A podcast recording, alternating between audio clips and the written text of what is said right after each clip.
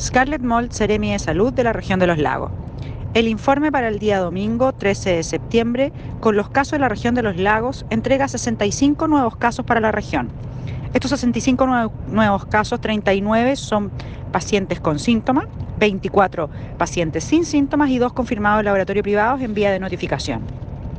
La distribución de los 65 casos es la siguiente. 22 nuevos casos para la comuna de Puerto Montt, 2 Frutillar, 1 Los Muermos, 2 Yanquihue, 9 Maullín, 4 Puerto Varas, 1 Ancud, 1 Dalcahue, 13 Osorno, 6 Puerto Octay, 2 Purranque. El total acumulado a la fecha tiene 645 personas en este minuto activos. De esos 645, 417 se encuentran en la provincia de Yanquihue, 191 en la provincia de Osorno. Respecto de los PCR realizados el día de ayer, la distribución es la siguiente. Servicio de Salud de Osorno realizó 846 PCR. Servicio Reloncaí 1945. Chiloé 523. Da un total del día de 3.314 PCR con un promedio de positividad del día de 2,11%.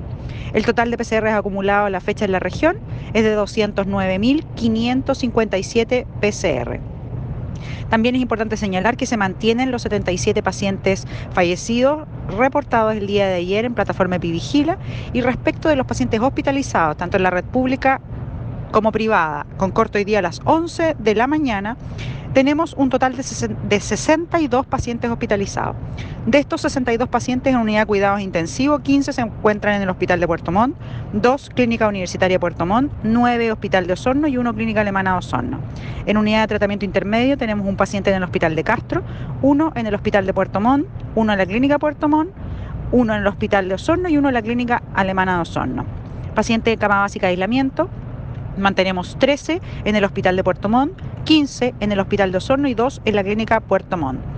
Conectados a ventilación mecánica invasiva, se mantienen eh, el día de hoy 22 pacientes. Respecto a la disponibilidad de cupos UCI en la red público y privada con corto hoy día a las 11 de la mañana, tenemos 29 cupos disponibles, el 67% de la red se encuentra utilizada.